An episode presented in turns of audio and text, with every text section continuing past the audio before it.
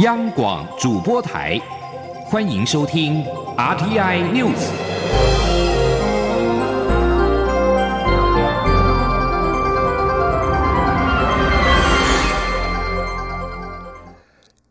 各位好，欢迎收听这节央广主播台提供给您的 RTI News，我是陈祖华。香港反送中在今天连续第十个周末发起示威，并且在机场接机以及市区集会同步进行。万人接机活动在下午一点左右，入境大厅已经坐满了参加活动的民众。路透社指出，大约有一千名穿着黑色衣服的民众参加了这项的活动。而在维多利亚公园，有数千名的民众发起反送中集会并游行。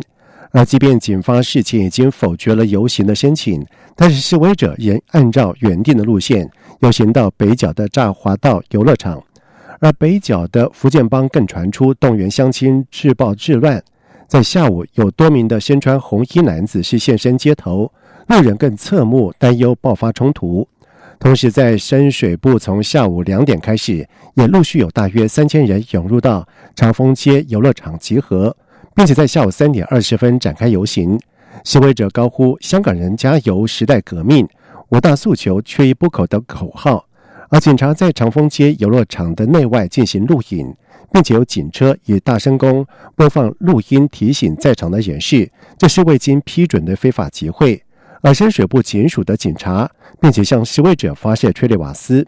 有市民不满警方发出反对通知，认为是打压市民游会集行的权利；而也有市民认为政府不回应诉求，仍会有示威者聚集。而香港反送中抗争是持续超过了两个月，警民冲突升温。十多个台湾民间 NGO 团体在今天在中央艺文公园集结超过三百位的民众，以人体排出了 “Free Hong Kong” 的英文字体，表达台湾社会对香港人民追求自由、民主与法治的支持。台湾人权促进会表示，两年前的九月十七号，台湾 NGO 组织也在同一个地点以人体排出了 “China Freely”。要求中国无罪释放李明哲，而在两年后的今天，再度集结超过了三百位的民众，以人体排出 “Free Hong Kong” 的英文字体，并将悼念香港义士梁林杰的黄衣人标志与台湾岛的地图排列其中，表达台湾社会对香港人民追求自由、民主与法治的全力支持。中央广播电台在今天举办了二零一九央广泰语听友见面会。除了让听友跟主持人互动同乐，而适逢台湾刚过完父亲节与即将来临的八月十二号泰国母亲节，也邀请在台的泰籍义工跟先住民听友一同欢乐。央广总台长张正表示，感谢泰语听友对于央广节目的长期支持，也感谢泰国朋友对台湾建设的贡献。记者郑林的报道。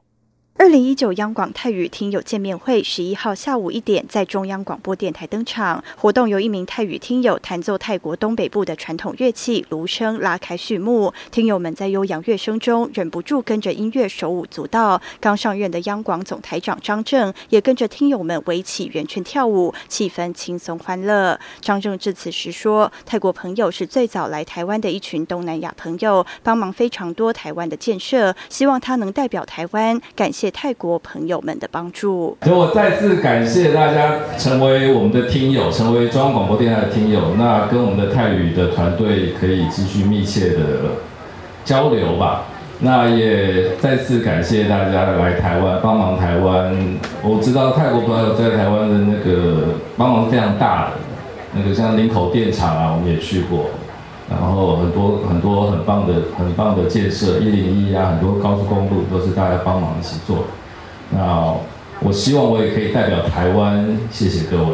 张正表示，为了服务东南亚地区的听众，央广泰语节目自一九五七年开播以来，已经超过一甲子。除了把台湾的现况传播到泰国，央广从二零零六年元旦也开播境内印泰粤语的广播，提供在台移工及新住民适应居留、法令、婚姻、工作和语言等互动管道。出席活动的泰国驻台经贸办事处劳工处副处长张发则说：“泰国朋友来台工作很有福气，因为有央广的陪伴，所有政治、社会、经济等资讯应有尽有。而泰国朋友远离家乡来台工作，因为语言隔阂和文化差异想家，听到央广节目也能稍减一些思乡之情。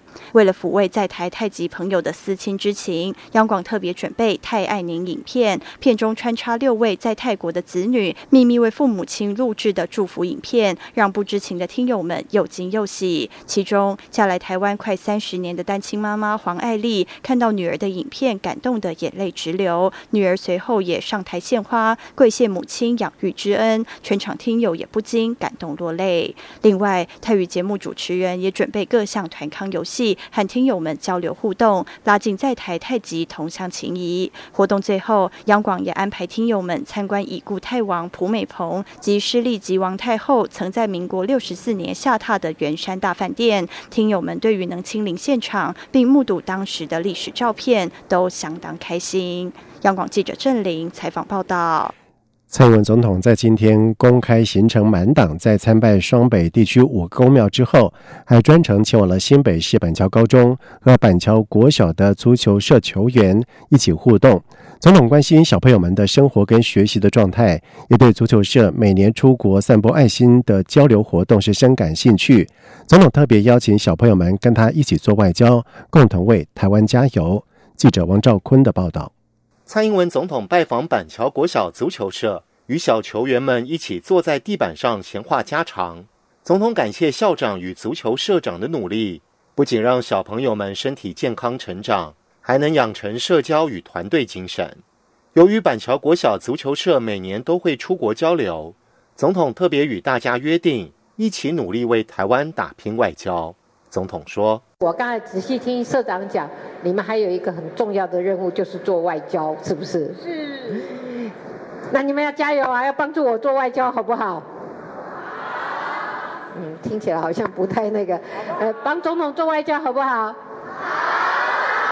对，你们做外交是很有用的。”总统接受小朋友的提问，包括最喜欢的足球员、最喜欢吃的食物、喜不喜欢踢足球。什么东西最珍贵？当总统会不会很累等问题？总统分别回答说：他喜欢的球员是梅西，喜欢吃面包，但告诉自己要多吃米饭，因为台湾种植稻米，所以台湾人要多吃米饭。而他虽然从没踢过足球，但可以尝试看看。关于最珍贵的东西，总统表示：爱最珍贵。希望大家一路维持并珍惜这么多的爱，才会快乐成长。至于当总统累不累，总统反问提问的小球员踢足球会不会累？之后总统笑着回答：“那也还好。”总统最后在板桥国小足球队员的指导下，首度体验踢球与射门，还意犹未尽多踢了几次，场面相当温馨愉快。中央广播电台记者王兆坤新北市采访报道。在亚塞拜然举行的二零一九年国际资讯奥林匹亚竞赛成绩揭晓，台湾学生共荣获了两面金牌、两面铜牌，国际排名第六。